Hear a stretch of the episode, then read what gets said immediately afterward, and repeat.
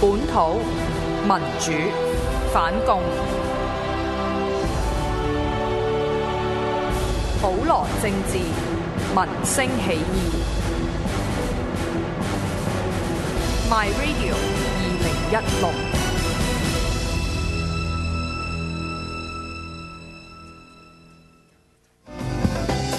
My Radio 將會於五月二十三至二十八日連續六晚舉行節目現場版。大家好，我係毓民。交咗月費嘅朋友，報咗名參加呢個毓民踩場現場版未啊？我係四眼哥哥鄭錦滿，俾咗月費四廿蚊乜乜嘅你，報咗名未啊？大家好，我係鄭松泰。咁嚟緊五月二十四號晚咧，好歡迎咁多位有繳交月費嘅，記得記得就嚟臨我哋呢一個建國研習班嘅現場版節目啦。嗱，咁當晚咧，我咧同埋鄭錦滿咧四眼哥哥會一齊咧係同場咧做一個現場版嘅節目嘅。咁我哋希望一齊可以係去一個四眼建國研習班一齊玩翻一晚。我係勞斯達，咁啊交個月費俾勞斯動眾嘅網友咧，記得報名啦。各位誒小弟係陳雲，本土論壇嘅現場版終於出現，我台長兩個就會同大家一齊做節目。交咗月費嘅朋友記得嚟參加。關於梁錦祥神秘之夜有 party，咁如果你想參加嘅話咧，就記住去 MyRadio 嗰度報名。咁、個前提咧，就只要你交月費就可以報名噶啦。到期時見。大家好，我係黃台仰。大家好，我係梁天琪。各位有交月費俾吳國吳民嘅網友，報咗名未啊？報名方法請參閱 myradio.hk。咦，阿妹你睇緊咩啊？睇緊建國研習班咯。但係你唔係四眼乜乜乜嘅 fans 嚟嘅咩？睇完四眼哥哥咪睇埋泰伯壓近咯。但係你上個月冇俾建國研習班嘅月費喎、誒、嗯，嗱，你今個月咧就俾埋堂主、台仰同埋天琪。得啦得啦得啦得啦，而家俾而家俾。而家已經係月尾啦，你交咗月費未呢？未交嘅話，就請到 myradio.hk 節目月費收費表，揀選你想撐嘅節目。預先多謝大家持續支持 myradio 節目月費計劃。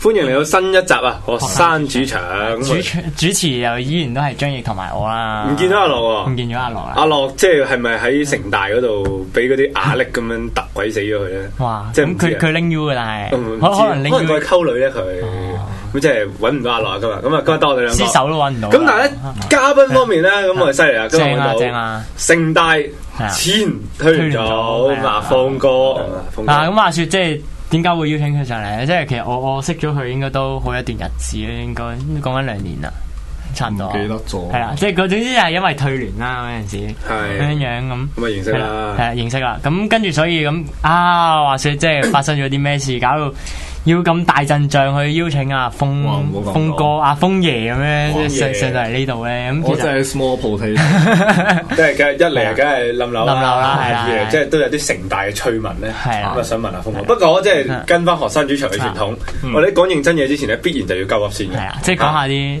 今日係幾多號啊？今日啊，今日今日應該係五月二十號係啊啊咁，啊咩日子啊？不嬲都有人話啫咩，就要五二零就要咩啊啊表白噶嘛，啊咩我愛你啊嘛係啊。但我真係好欣賞咧，阿黃子黃子華早幾年嗰句咩？邊個話五二零係我愛 你啊？明明廣東話就係唔要你係啊係啊我覺得咁所以 OK 嘅所以肯即係而家呢個即係誒本土思潮底下，咁所以一定要響應翻，唔要你咯啊係咯，即嚇，係唔可以講五我呃二零係分手日係啦啦，啊，即係即係有咩情侶要分手啊，有咩狠話要講啊，520香港建國呢一日咯，都係 啊。唔係唔係，不過就即係呢排都幾有趣。嗯我唔記得咗邊個出 post 啦，即係即係唔記得邊個，就喺度批判嗰啲咧，嗰啲咩誒咩女人一輩子啊，就要找個咩咩男喂，人我有咁嘅份圖出 波，你你有份出你你有冇喂寫？你你講下有你揾寫啊唔？係啊，即係 Facebook status 啊係喺度鬧嗰啲人喺度成日喺度 share 埋啲誒做對這一百件事，這個男人搞得過，或者哦即係誒做料仔件事，他便是愛你咁樣，啊即係因為我身邊有好多都唔係好多嘅少量啦，好彩啊咁樣就有啲女仔有陣時都會 share 或者哇！你你小心啲講嘢，我驚你一陣得罪晒佢因為哋。得佢唔驚佢咁靚仔，又有六嚿腹肌咁樣。啱唔係我喎，其實轉我個頭近又排一搭一堆咁樣揾我近佢。排見過一張圖係咩咧？啊千萬不要誒相信六塊腹肌的男 生，因為他練這六塊腹肌，絕對不是為了追你一個 啊！當 然啦，即係好多呢啲咁嘅圖啊，好有趣，即係炸案睇落好有道但係理。其實其實其實即係諗翻諗深一層，究竟究竟係乜嘢人寫呢啲圖咧？因為冇諗過。我覺得咧，啊通常係未拍過拖啊，或者或者係嗰啲成日對愛情好有憧憬嗰啲，即係睇好多韓劇嗰啲姑婆姑婆，唔係，即係成日都有江湖傳聞，就係愛情小説寫得最好嗰啲，永遠都係冇拍過拖嘅。係啊，即係成日有呢種。因為佢哋未接觸過現實啊，所以好啊多所以就好多幻想係啊。咁對愛情嗰個憧憬咪好美好咯。咁即係有陣時，即係我睇翻咧，其實都都好奇怪，即係即係佢表面上就同你講，即係可能講緊係麵包同埋呢個愛情愛情咁樣，係啦係啦。咁但係其實你諗翻諗深一層咧，或者佢其實潛潛台詞嚟講咩？條仔要有錢啊，有車有樓啊，咁就嫁得過啦。唔係咁就係愛情 咯，咁就係愛情咯。唔係唔係麵包與愛情咯，係沒有麵包就不是愛情 咯，咁啊，即係麵包等於愛情，啊係係啊啦， 即係佢佢嗰啲台詞，佢表面上就講得好好啊嘛，哦即係佢就話啊，佢要誒，即係肯肯一個即係好似好似今日落雨咁樣樣啊，咁就可能送你翻屋企咁樣，嗯啊唔帶遮喎哦長路唔帶遮啊陪你。咁其實你諗下，有咩人可以唔帶遮送你翻屋企啊？ 唔係唔大啫，係淨係大一把好細啫，然之後姐姐嚟咁啊。不過真係唔好講笑，即係落雨咧。今日除咗淋到我，即係我哋都衫褲都濕晒之外咧，即係仲淋冧咗呢個城大嘅天花咁樣即係。哎，又一個屈美十啊，轉翻翻嚟啦。轉 身，即係嗱，即係城大嗰個爛咗天花係咩事咧？不如即係阿峰哥講下係咩回事？係咁嘅，就其實咧，城大嗰個冧天花嘅地點就係體育館啦。嗯嗰、個體育館就叫陳德喺邊嘅其實？誒、康樂樓，可能即係 A C 幾附近啊？誒黐住 A C One 嘅，黐住哦，哇！即係都其叫做實 Ming 誒 Building 隔離嘅啫啊啊喎，人多㗎。咁同埋誒呃平時都個專房都爆人嘅，你有冇去嗰度做專門人？我有，今今日有啊？今日冇。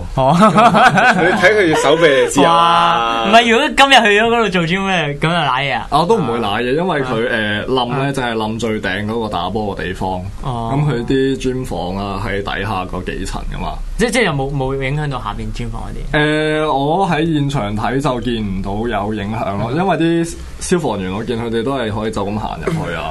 咁但係同埋即係你喺上上空咁樣睇落去嗰、個冧落去嗰個綠化地帶啦，咁、都係平嘅。咁似乎咧，淨係冧咗落嗰個即係個地下嗰度，就冇冧埋落去咁樣咯。都幾好彩係冇，即係咁啱嗰段時間冇人用緊嗰個地但方。我想問係，即係佢係係點樣講咧？佢係真係成個 rooftop 咁樣冧噶嘛？係啊，即係你本成身塊嗰咯個 rooftop 咧係咁樣嗯噶嘛，咁包住噶嘛，咁就成塊冧咗落嚟。係啦，就冧咗一層咁樣。但係其實都誒、呃今次好彩啊，海係啊橋，因為城大咧本身嗰啲我哋啲 exam 咧，嗯全部。即係唔係話全部啦，好多都係會喺嗰個陳大河體育館嗰嗯度舉行，仲要唔係話淨係一科喎。啱啱完成，好彩其實都係。係啦，即係其實幾日之前啫嘛。因為咧平日咧，如果考試嘅話咧，就好多唔同科、唔同嗯 year 嘅學生都會坐入邊喺度考試。嗯咁如果係坐滿晒人嗰嗰一刻冧咧，係啊，即係我諗呢個變咗就真係大閪鑊啊世喂喂，你你有冇喺嗰度考過試啊？你世界你呢排有冇喺嗰度考過試啊？我呢排冇，啊好哦呢個真係真係死過翻身。因為因為因為我我我又見到咧，即係有啲人即係 Facebook 又講啦，就話有人 po 咗張圖就話咧，啊我前幾日考試啊，聽到都嘣一聲咁樣打巨響咁樣。係啊，誒城城市廣播佢哋就揾咗個嗰啲讀 CB 或者唔係 E E 三一四應考 E 三一一四嘅同學，哇！哦我真係聽完之後，哇！真係黐線。係啊，嗯即係話嗰陣時佢哋考嗰陣時已經係有啲壓力啊之係類咁樣冧落嚟㗎啦嘛。但係佢哋繼續考係啊嘛啊，重點係其實我覺得啊比 着香港好多大學，唔知咯，我覺得大家都係唔做唔錯，多數多錯啊。即係如果你少錯你你叫停咗考前一發覺，誒原來即係冧冧啲灰啫咁樣，咁咪大冧係鑊啦賴咗啊嗯咁咪變咗冇人想孭鑊，咁就呃不扮睇唔到咯。一一齊死好過咩喎？呢個都係都係即係香港嗰啲官僚政治嘅問題啊！即係好多官僚官吏咁啊，哎我我 call off 個考試咪我賴嘢咁啊！大家都唔想攋嘢，咁大家做鴕鳥咯，嗯咁搞到最後尾咁大鑊咯。係啊，不過就即係嗱，而家查翻件事咧，就講翻話當年呢、一個即係呢個陳大河咩啊綜合會堂起嘅時候，就就冇諗過喺上面種草嘅，即係冇諗過喺上面種嘢係上邊冇乜都冇啊嘛 vegetations 係啊咁但係就係話，即係當年啊，我哋偉大嘅港獨之父啊，啊梁振英校監啊，唔係校董啊，係咪嗰陣時校監啊，嗰陣時應該係出席校董會議校董嗰陣時係啦，嗰陣時即係喺阿梁特首就任唔係在任呢一個城大校董會主席嘅時候就拍板，咁咧就要呢一個啊喺城大嗰度咧就綠化作為佢嘅政績之一，咁樣咧就喺呢個陳大河嘅 rooftop 上面咧，即係先至再加建呢個綠化植被嘅。咁但係問題就係俾人 check 到話，當年加呢個綠化植被咧係冇重新入過紙嘅。唔係佢同埋係我我記得就係話冇做一個加固工程，咁就去到而家即係翻查翻啲資料先知道。啊大佬，原來你冇做加加固，咁佢上面其實係頂唔到咁重喎，係啊一頂唔到，跟住久而久之，再加埋今日淋雨，同埋之前佢即係成個月晚咁落雨，佢都傻晒啦，即哦係好啊似喺壽司搭 Facebook，佢講得啱噶。你你種得嘢就嗰層泥土就唔係一 cm 噶啦，就好厚啊嘛，係嗯啊。咁你底下再有啲防水膜啊， 再跟住再吸埋啲水咁樣。係啦，咁樣再每一粒泥土吸咁多水，咁大片地方再種埋嘢，咁嗰啲植物自己都有重量噶嘛，再加埋又養住啲水喺度，咁真係會重嘅，咁就即係因為嗰個儲水嚟，一直都好多問題嘅。即係好多時候，我諗大家即係都輕視咗咧，就係泥土儲水之後嗰個重量，同埋、即係佢佢係儲咗水之後咧，係即係會發嘅咁就好厲害。咁咧同埋最大嘅問題就係、咧，即係我哋經常講話，即係叫做誒、呃屋頂綠化或者即係天台綠化，係下邊其實係實地嚟噶嘛，嗯即係一層一層咁樣，即係天台。咁但係即係呢個叫陳大河體育館咧，綜合綜合唔知咩樓啦。其實嗰個就唔係真係一個天台嚟嘅，佢即係純粹係一個 cover cover 一個一個覆蓋嘅頂，一個天花咁樣，即係你就當大家係。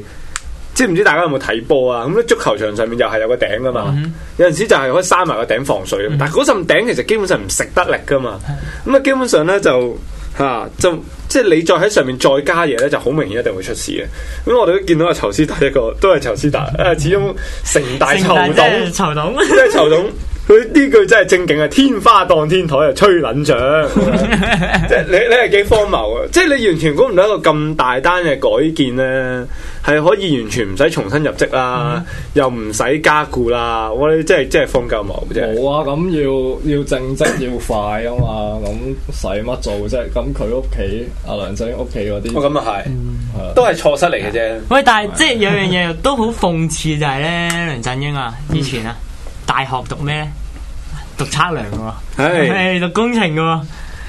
佢佢其實佢亦都嗰個話唔識搞唔識搞政治啊，自己話 啫。誒唔係佢咁算咪工程又唔識，係政咯治又唔識。工程 即係唔知佢識乜鳩。喂，真係喎！咁佢嗰陣時批，其實理論上即係即係我我可能唔知啊。咁理論上，如果你真係讀過工程，其實呢啲應該都考慮過下。咁又未必嘅，唔係可啊能。不過正常人都會考慮你喺一個頂上面加嘢，會唔會承受啊到？咁你會揾啲專業嗰啲人去，真係幫你計下數噶嘛？嗯你貪輕香咩？真係冧咗。唔係喎，我係覺得咧，你係阿阿梁振英嘅領導風格咧，佢絕對有可能係大石砸死蟹咧，啊砰一聲我要做，斬亂麻，我要做。你就我搞掂佢。咁就即係所有嘢都冇做，佢就嘭嘭聲去咯。所以啊呢呢呢個個其實快，好好好中共嘅思維嘅。中共式發展係咯，中共式發展。即係嘭嘭聲，我要喂見到，屌要見大躍進啊嘛，每樣嘢都要先英講起 啊嘛。即係一天要種人哋十年嘅花草咁樣，咁咪出事咯。即即其實我我自己即係講起講起中共啦，咁就係話聽即係聽翻啲朋友講翻就話，咁佢去即係翻過大陸去做嘢咁嗯樣，即係中中國境內做嘢咁樣啦。咁跟住又發現咩問題？其實你話入邊啲人知唔知佢哋起嗰啲工程係豆腐渣或者點？其實佢哋全部都知嘅。係啊但係佢話冇得唔敢做，因為為咗要發展，為咗要做個殼出嚟俾人啊睇。即係例如佢講話啲樓嗰啲咧，正常可能你落完嗰啲漿，你唔知點咧，咁你要等佢凝固咗先，啊跟住之後先可以補上去第二浸咁樣。咁但係佢哋就為咗發展，因為如果正常起可能講緊要七八年先起完嘅，啊但佢哋想兩三年就起完，咁佢哋又唔理啊，唔等啦，直接可能唔知加啲冷凝劑唔知點，跟住令佢停咗之後就喂即刻之直接冚前大咁陸樣咯。誒話最快起高樓唔知一係起幾多層啊係嘛，啊鬥呢啲，即係呢啲最佢哋最中意就係鬥啲好表面啊，速度啊。外形有幾 高，有幾大，有幾嗯闊，但係個 quality 咧，或者真係嗰個設計又唔理咯，就係、所以你睇翻，其實今次你話你話綠化天台綠化，其實成成個概念冇得係好嘅。咁、嗯但係即係 即係最戇鳩嘅嘢就係話你嗰啲綠化組嗰啲嘢咧，啊個地方適唔適合就用嚟綠化係啦，即係就係呢樣嘢咯。即係其實而家可能都會有人開始爭議咧，就係話啲大廈咧，大廈而家都成日講話係天台綠化咁啊樣，即係啲咁究竟又係適唔適合其呢？實係嘥鳩氣嘅，因為同你講，即係天台綠化呢個概念邊度嚟嘅咧？係喺外國嚟嘅。咁點解外國天台天台綠化咧 make sense 啫？屌你外國嗰啲唔會起到百幾層咁高啊嘛啲樓，佢三層起四層紙，咁你天台綠化係 make sense 喎？你計翻即係嗰個綠化同埋你自己裏邊嘅石屎建築比，喂！但係你棟棟樓，你至少香港啲樓至少都廿幾三十層高，你啲天台綠化冇用，即係比起你成棟嘢排出嘅廢氣啊！嗰個 ratio 係細到不得了，唯一係邊度好隔熱咧咯？係隔熱，係啦，就係天台嗰幾層會冇咁熱。但係呢個係唯一嘅作用咯，即係你你嗰個叫做誒誒誒嗰度廢氣轉化咧，慳多啲資源咯係啊係冇咩意思。但係你睇上去綠色啊嘛，隻高空望落嚟綠色咯，幾靚啊！你明唔明啊？你諗下高空望落去香港，哇！全部綠片係得綠油個油得個咁樣靚字咯，冇實際咁用嘅。即係你始終係天台綠化係解決唔到香港嘅問題嘅。你一係就好似中大咁樣，你成座山唔需要綠化，我哋係喺個即係喺個原野裏邊起啲建築物出嚟啊！即係其實你有陣時成日都聽綠化呢個嗯字，深刻我覺得好好好好 weird 啊，好 awkward 嘅。即係如果你嗰個地方啊，本身就係、即係其實全地球都係咁樣嘅，本身一個原野嚟噶嘛。嗯咁你去先至去開發啫嘛，所以基本上我哋上一代用字就叫開發啲地方，發展啲地方。但係今代咧，我哋就發現發展得太勁啦，所以又乜要樹都冇晒冚，冚翻佢咯。要冚翻佢就變翻綠要冚返化，係嘛？咁其實即係你一聽綠化就知道個城市咧係已經係大鑊得好緊要啦。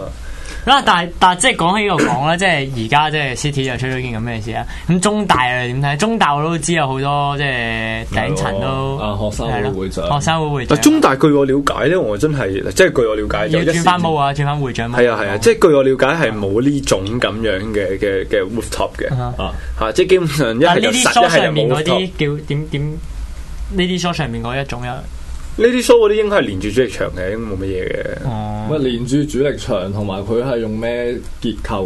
嗱呢個真係唔知啊，呢、個要問哦翻。咁但係咧，即係我哋都開始就又揾緊資料啊，揾緊啲單位咧，準備就即係又去做區議員啦，嗯又寫信咧要求校方咧檢查嗰啲天天台嘅問題啦。其實城大都應該要咁做，唔止學生要即係支持呢件事，其實教職員佢或者佢本身城大嗰啲高層都應該要。喂，大佬，佢都係喺裏邊彈弓喎。即哦係其實唔喂，其實我想知個城大其實有幾多幾多個 building 係有類似嘅一個咁嘅咁樣嘅 rooftop，誒、據我所知，淨係得個個體育館啫。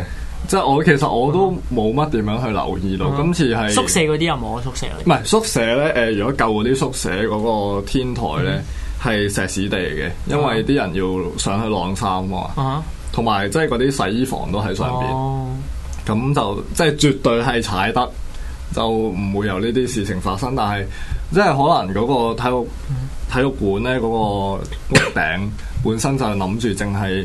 體育館噶啦，唔會再喺上面做任何嘢嘅。咁於是咪用呢一種 rooftop 可能起得快啲，又慳錢啲咁樣啦。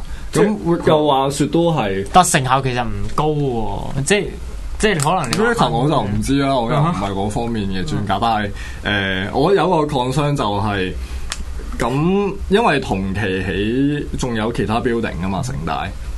咁就係話唔知其他 building 嗰啲安全有冇問題，因為其實今次我哋睇到呢，如果呢一個天花呢，佢係喺學生考緊試嘅時候冧呢，我肯定國際新聞、世界大醜聞，死嘅人，啊我想講啊咧，我同你講 City 個排名啊， 應該係而家第四嘅，即係香港第四啊，直插都唔知佢唔第。係啊，第一咯，危險同埋死亡率最高咯， 即係即飆升第一高過咯 USD 啊， 高過 USD 啊，死亡率最高嘅大學啊嘛，嗯即係你係唉好荒謬，啊不過就唔知即係依家都仲未有嗰啲 check 啊成啦，咁但係就即係一嚟就好明顯，好明顯係一個叫越權啦，啊濫權啦，你即係唔再入紙就喺度加建啊即。係所謂嘅，即係最中意啲人講嘅程序公義係咯啦，啊有冇咁但係第第二件事就係究竟牽唔牽涉呢個豆腐渣工程咧？即即係呢個就最驚。因為如果係真係梁振英一個人咧，即係濫權咧，夾硬要起嘢上去冇再過紙而出事咧，咁呢仲係一單嘅。但係如果係豆腐渣工程本呢身有問題。即係嗯啊講緊就表其實示係所有一系列嘅建築物全部佢都賴嘢背後嘅嗰個即建築商，即係發展商，我唔知係叫啊咩啦，係係啊啊，即係嗰一部就分出事咯真係出，即係好似之前嗰啲元水咁樣。係啦，即係你唔知會唔會有一系列嘅全部都係咁嘅， 城大全部都係啊因啦。為我記啊得之前之前有個 post 好好笑，即係譬如中大咁咁樣就話天台，因為我知中大有啲天台，即係宿舍嗰啲天台都有搞綠化咁樣，嗯嗯即係佢哋會做一個類似水席。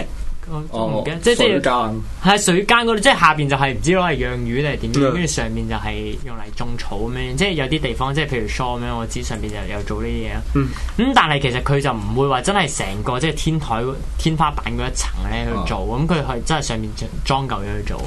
咁有陣時即係都即係有啲人即係喺度講笑，即係話要喺中大嗰啲天台度釘必啊，即哦係一班人喺度釘必 啊，喺呢度蹦啊蹦咁，究竟個天台會唔會冧咧？即係嗰陣時都有一啲咁嘅咁啲古其仔實出過嚟嗯喺。天台種嘢咧，真係幾好嘅，因為本身我都會喺我自己屋企天台種。開心嘅。係啊，即係種下啲菜啊，種下啲香草嗯啊，咁我至少我煮嘢食唔使出去買， 我調味料。係我要棵葱，我上天棚摘就得，幾好咁。啊呢個開心嘅，呢個不過香香港就好麻煩咯。即係如果你諗下一棟樓，你當你即係廿廿層好未？每每層我當你得四個 flat，你都八個單位 share 一個天台啊！睇下，同埋要睇下佢嗰個天台花園你係點樣做，因為誒、呃城大佢嗰個做法係即係喺啲嗰個 cover 面頭嗯鋪一啲新嘅建築材料啦，即係啲要防水噶嘛，咁可能要防 UV 防曬，我唔知仲有啲咩嘢啦。最緊要隔水係啊，之後再鋪泥咁樣，咁成浸嘢咪重啲，即係好似啲人咧起劏房。咁啲廁所啲喉咧，廁所嗰個喉馬桶喉啊，咁你唔可以鑿穿佢嚟起啊嘛，咁佢咪會直接用水泥填高成個廁所去。係。咁呢個就係啲人點解覺得係危險，因為你可能嗰棟嗰棟樓主力牆都承受唔到成個咁樣嘅係重量嘅話，咁其實就係嗯啊就越就金啦，就係咁樣啦。咁 OK 但係如果你話我天棚種錯，只不過係擺個箱出嚟，咁擺啲泥喺度咁樣種，我都覺得冇乜所謂嘅。嗯嗯明白咁其實要好睇下，究竟你嗰間屋係適合點樣去做咯？即係綠化唔係唔好，即係好似話你搞太陽能咁樣。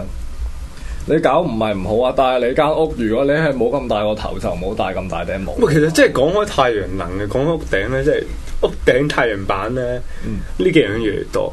不過成日都係諗咧，即係佢屋頂嘅太陽板咧，係可以供應到幾多電力咧？供應到熱水咯，沖涼。誒、你係住村屋啊？哦，不過我屋企唔係用嗰啲，係嘛係嘛，都係用哦電。學校嗰啲全部而家啲太陽能其實都係係公園都熱水啊係啊泳池都係咯公園都熱水係啊。咁但係就嗰個轉發率其實比較低，即係有陣時香港即係特別係有關 rooftop 嘅概念咧，香港好悲哀就係因為嗰啲樓太高啊，嗯即係相對 rooftop 真係太細，咁變咗外國好多即係靠 rooftop，譬如係太陽能發電啊， 或者係即係 rooftop 嘅耕種就可以做到綠化功能咧，嚟到香港真係杯水車薪。係啊咯，同埋你香港咧啲樓又高又密，你本身你間屋都冇乜陽光啦，係採光唔好，係咯。即係呢啲，唉，即係好多嘢嘅時候咧，即係你嚟到香港真係太絕望。好多時我覺得呢個好影響心情啊！啊，即係你喺間屋裏邊啦，間屋一日到黑都係黑冇光嗯蒙蒙嘅，冇光嘅，冇風嘅，又熱辣辣啊！咁你自然唔會住得開心舒服，你即係裝修到皇宮咁樣，整眼水晶吊燈咁又點啫？佢裏邊焗咁樣，同埋即係嗱，一熱一一冇風咧，就好容易開冷氣。其實開得冷氣，個人啲皮膚都乾啦，啊同埋即對係環境都對環境唔好係啊嘅，同埋咁唔好講對環境，其實自己都唔舒服嘅，開冷氣落去咁樣咁樣啦。好，咁我哋今次差唔多時間係啦，咁我哋講完呢個城大嘅冧樓啊，我哋下節就啊即係講下講城大裏邊裏嘅邊嗯學生組織又冧樓啊！即係大家都知道今年城大咧係冇裝好嘅啊坎坷啊，即係非常之坎坷。咁我哋下次翻嚟講下城大嘅學生組織。